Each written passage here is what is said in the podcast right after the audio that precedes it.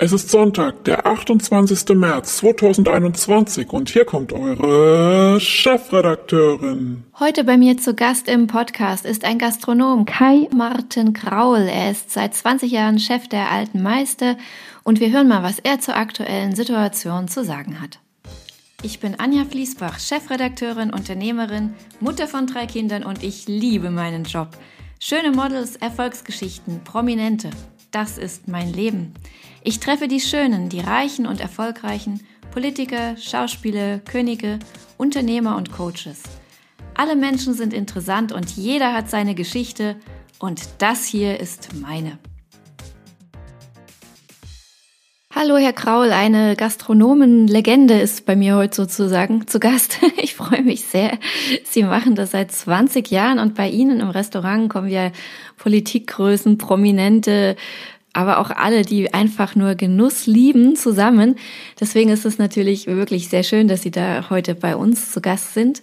Aber bevor wir ins aktuelle Zeitgeschehen eintauchen, äh, vielleicht für alle, die, die Sie denn doch noch nicht so genau kennen, vielleicht können Sie was über Ihr Restaurant sagen, was ja was ganz Besonderes in Deutschland ist. Das Restaurant Alte Meister heißt Alte Meister, weil wir äh, das Museumscafé der Galerie Alte Meister sind und ähm, abends äh, und tagsüber halt auch äh, gleichzeitig Restaurant und Café.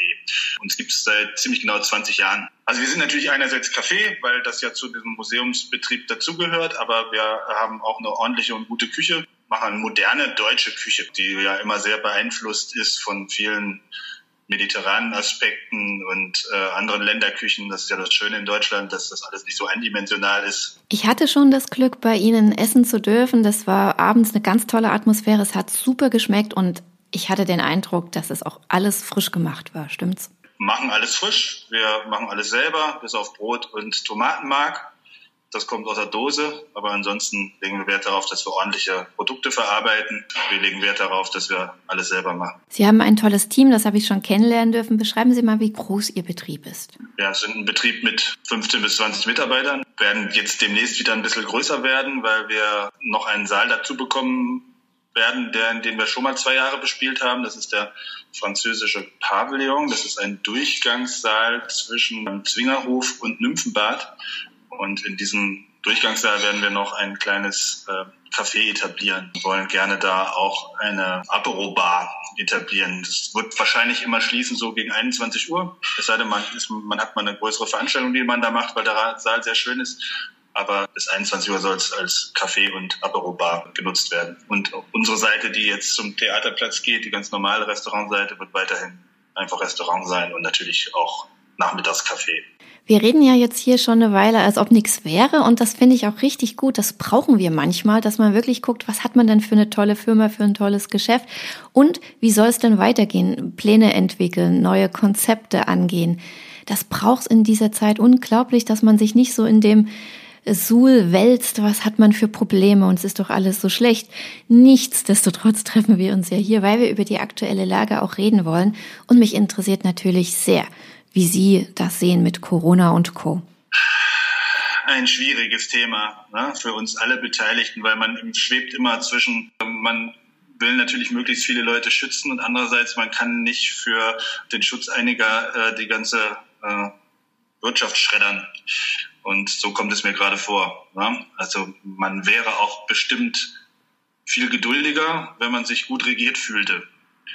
Aber auch das kommt einem im Moment nicht so vor. Das sehe ich ganz, ganz, ganz genauso. Das ist genau der Punkt. Also ich habe ja zwei Weltreisen auf dem Schiff gemacht und bin auch sonst viel auf dem Schiff unterwegs. Und da ist genau das Entscheidende, wenn du in so einen richtigen Sturm kommst. Ich hatte mal zwölf Meter hohe Wellen, drei Tage im Südatlantik. Wir haben wirklich gedacht, wir kommen da nicht raus. Da kommt's auf einen Kapitän an, der eine Ansage macht und du hast das Gefühl, der weiß genau, wovon er redet der tut alles, was er kann, der ist intelligent, der hat Erfahrung, er hat einen klaren Blick. Und er traut sich auch die Wahrheit zu sagen und auch den Passagieren Dinge zuzumuten, die vielleicht nicht ganz so schön sind, nach dem Motto, wir machen jetzt die Schotten dicht, ihr bleibt bitte alle in euren Kabinen, heute fällt's Essen aus oder sonst was. Das ist eigentlich alles auszuhalten, so äh, Restriktionen, finde ich, wenn man wirklich das Gefühl hat, die wissen, warum sie es machen und es ist nötig und die bringen das auch entsprechend rüber. Und das fehlt total. Also ich glaube, die Bevölkerung ist gar nicht so unwillig, da mitzugehen, aber wie Sie richtig sagen, dieses Chaos, der eine sagt es so und der andere sagt es so, das ist das Hauptproblem. Das ist wirklich das Hauptproblem. Dass die sich selber nicht einig sind, dass sie ihre eigenen Aussagen revidieren, dass indirekt der eine vom anderen ja immer behauptet, er ist zu dumm, die richtigen Entscheidungen zu treffen, weil er sagt, also ich mache das anders. So kommt es zumindest rüber. Ja, es ist ein ewiges Hin und Her und keiner hat auch nur weder Plan noch Strategie. Es wurde auch im Sommer nichts erarbeitet, was mit Plan und Strategie zu bezeichnen ist. Zumindest habe ich es nicht bemerken können. Na, es werden willkürlich Betriebe geschlossen und zugehalten, die vielleicht ganz gut kontrollierbar wären, zum Beispiel die Gastronomie. Und alles, was jetzt stattfindet, ist wahrscheinlich hinter verschlossenen Türen. In den mhm. Betriebskantinen ist weiterhin offen, alle sitzen, ich will nicht sagen eng bei eng, aber fast normal wie früher. Und in der Gastronomie, da darf nichts stattfinden. Nicht mal draußen. Und das finde ich äh, sehr traurig. Ne? Also man könnte zumindest sagen, wir sind uns nicht so richtig sicher, was passiert, aber draußen dürfte auf jeden Fall mit Abstand arbeiten. Aber dass das nicht mal passiert, das ist schon entmutigend irgendwie auch nach so einer langen Zeit. Man scheint sich irgendwie auf die Gastronomie so eingeschossen zu haben, als ob das nun der Punkt wäre, wo sich alle anstecken würden. Ich sehe es auch nicht ganz so. Auch die Hotellerie würde ich nicht als diesen Herd der Neuinfektionen bezeichnen. Ich war ja auch im Sommer und im Herbst sehr viel unterwegs in den Hotels, überall in Europa. Und ich habe mich da immer sehr sicher gefühlt. Im Gegensatz zu anderen Orten, ne, zum Beispiel so ein Bahnhof, wo alle zusammenkommen und gerade in Dresden auch keiner mit Masken rumgelaufen ist, also im Sommer und im Herbst zumindest. Und in den Hotels war es immer so, bist reingekommen und hast gedacht, ach Gott sei Dank, hier ist alles safe, weil alle haben Maske getragen. Es wurde sehr auf Desinfektion geachtet, zum Beispiel wenn man sich an der Rezeption eingeschrieben hat, man hatte den Stift, nahm man aus der einen Box, da stand da desinfiziert, man unterschrieb und dann legte man ihn in die andere Box, wo da stand gebrauchte Stifte. So nach einmal benutzen. Ne? Also die haben wirklich sehr akribisch drauf geachtet. Man hatte da echt das Gefühl, man ist da sicher. Und ausgerechnet diese sicheren Plätze oder scheinbar sicheren haben sie dann als erstes mit zugemacht. Und mein Ärger im Herbst gerade war ja dann eben, dass sie die Schulen so lange aufgelassen haben man hat ja auch im November schon echt gemerkt, wohin die Reise geht. Und ja, also es sind viele Fehler gemacht worden. Ganz klar, man wünschte sich manchmal an diesen Stellen, wo die Politiker sitzen, einfach Manager, die so gewöhnt sind, große Unternehmen zu leiten. Die machen sich ja auch Fehler, aber ich denke, die haben das Ganze noch ein bisschen anders im Blick. Und die Politiker, die müssen halt schon darauf achten, dass sie da immer einen Konsens finden untereinander aber natürlich auch, dass sie ihre Wähler nicht verkraulen.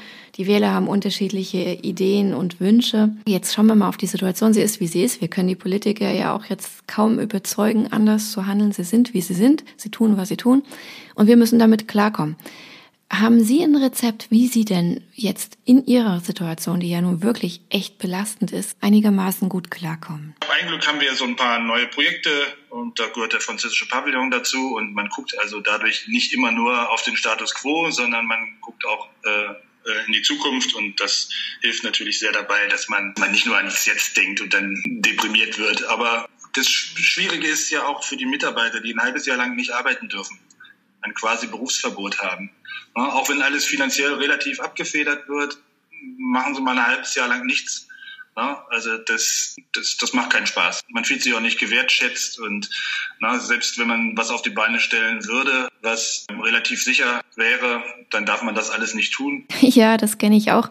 Man hat immer eine Idee und sieht einen Weg da raus und dann steht da wieder irgend so eine Blockade und man kommt da nicht weiter, muss man wieder einen anderen Weg suchen. Also die Zeiten sind im Moment wirklich ganz schön strange. Nichtsdestotrotz, Herr Kraul, Sie sind doch ein intelligenter und pfiffiger Geschäftsmann, der immer gute Ideen hatte, auch in den letzten Jahren schon. Was machen Sie denn, um zum Beispiel die Motivation Ihrer Mitarbeiter aufrechtzuerhalten, trotz allem? Also wir haben uns ähm, vorgenommen, wir wollen möglichst viel mit allen Mitarbeitern hier bei uns tun und äh, sind, wir renovieren ein bisschen, das machen wir alles selber natürlich und wir kochen für die Heilsarmee ähm, zweimal die Woche, spenden das an die Heilsarmee und da haben alle was zu tun. Wir machen so ein bisschen am Wochenende außer Hausgeschäft verkaufen Menüs außer Haus und das hält uns alle so ein bisschen über Wasser, dass man sich mal sieht, dass man sich austauscht, dass man ein bisschen was zu tun hat. Das ist schon hart als Geschäftsmann oder in meinem Fall als Geschäftsfrau, wenn man sich überlegen muss, womit kann man denn die Mitarbeiter jetzt mal ein bisschen beschäftigen und gar nicht so dieses powervolle, straighte, wir gehen jetzt voran, wir haben diese Idee, wir machen jetzt richtig was los, dass man einfach nur gucken muss, wie kann man die, wie so eine Beschäftigungstherapie, ne, das ist schon schlimm. Aber das reicht natürlich auf Dauer nicht, ne? Also wir müssen jetzt dringend, dringend, dringend im April wieder an den Start gehen oder spätestens Anfang Mai, würde ich mal denken, muss mhm. es auf jeden Fall wieder losgehen. Ansonsten wird es einen Kahlschlag in der ganzen Branche geben, nicht weil alle pleite gehen, sondern weil auch viele sich einen neuen Job suchen, weil sie sagen, ich muss jetzt mal wieder was ordentliches zu tun haben. Ja, ich finde auch, also finanziell tut der Staat wirklich viel. Also da muss man als Unternehmer schon echt blöd sein, wenn man da nicht einigermaßen über die Runden kommt mit den Hilfen. Aber moralisch ist das natürlich schon echt hart. Ich meine, der Mensch, gerade Unternehmer, aber auch Mitarbeiter, die streben ja irgendwo nach Mitbestimmung, nach Selbstverwirklichung, nach Wirksamkeit überhaupt. Man will ja was schaffen. Man will ja abends ins Bett gehen und sagen, heute war ein Tag, da habe ich wirklich was bewegt und das ist momentan, uh, echt schwierig. Aber noch ein kurzer Rückblick, der vielleicht auch Ausblick ist, wenn es dann wieder besser wird. Wie war es denn letztes Jahr, als der Lockdown dann zu Ende war, als die Zahlen gesunken waren, so Sommer, Frühherbst, haben Sie wenigstens da gutes Geschäft machen können? Na, wir hatten die ersten zwei Monate äh, oder die zwei Monate, die wir zu hatten im, Frühjahr, die ging ja im Vergleich zu jetzt relativ fix vorbei. Danach haben wir einfach keinen internationalen Tourismus, aber dafür ganz viele, die aus Deutschland kamen und ihren Urlaub diesmal äh, nicht am Meer verbracht haben, sondern durch Deutschland gereist sind. Wir hatten ganz viel zu tun und es hat Spaß gemacht und waren nette Gäste da und es war wunderbar. Bis November halt. Dann haben wir äh, im Dezember haben wir noch einen äh, Imbisswagen in den Zwinger gestellt und haben da ein bisschen was äh, verkauft. Aber das mussten wir dann irgendwann auch einstellen, Mitte Dezember, da war das dann auch vorbei. Und seitdem halten wir uns eigentlich mit Kleinigkeiten über Wasser. Herr Kraul, wenn Sie was zu sagen hätten, wenn Sie einer Position in der Politik wären, zum Beispiel, sagen wir, Sie wären Bundeskanzler, was würden Sie denn jetzt tun? Ich würde auf jeden Fall mir ein, ein Logistikprofi holen, wenn ich Bundeskanzler wäre. Und dann würde ich versuchen, impfen, impfen, impfen. So viel das geht. Und jeden, der es will. Ich würde auf nichts rumliegen lassen an Impfstoffen. Das würde alles verimpft werden. Und zwar so schnell es irgend geht. Und dann müsste man sehen, dass man Testkapazitäten aufbaut. Und dann, ich finde diese, also das, das Schöne ist ja, es gibt Städte, wo es klappt.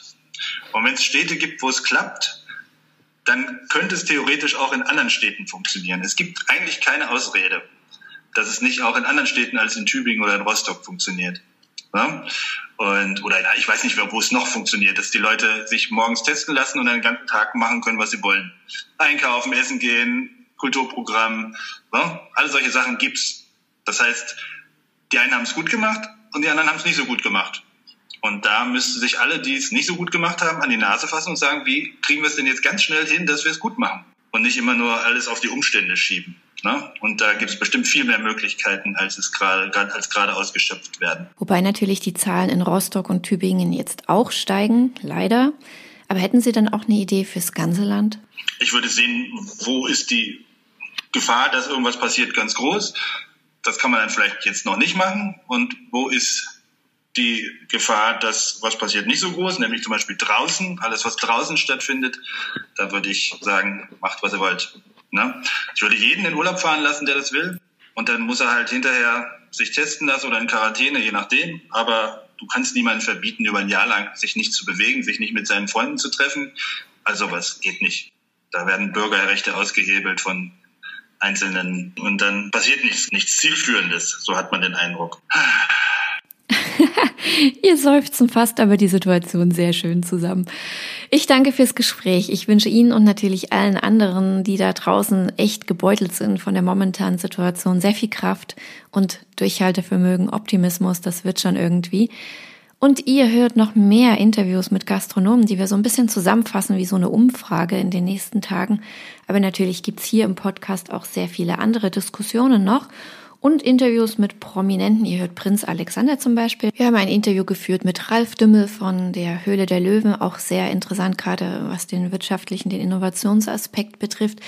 ja, viele Diskussionen. Wenn ihr mitmachen wollt, wenn ihr Fragen habt oder eure Meinung sagen wollt, dann schreibt mir gerne hier einfach bei Bewertungen oder wie immer über Instagram. Ihr wisst ja, at disi-fleasy, D-I-S-Y wie Dresden ist sympathisch, die ist sympathisch, Deutschland ist sympathisch, sucht euch was aus. Unterstrich F-L-I-E-S-S-I, wie mein Nachname Fließbach. Da könnt ihr mir auch schreiben, einfach eine DM oder einen Kommentar und ich antworte euch garantiert. Und vielleicht seid ihr ja auch demnächst Gast in diesem Podcast. In diesem Sinne wünsche ich euch noch ein schönes Wochenende und wir hören uns am Montag wieder. Bis dahin, ihr Lieben. Tschüss.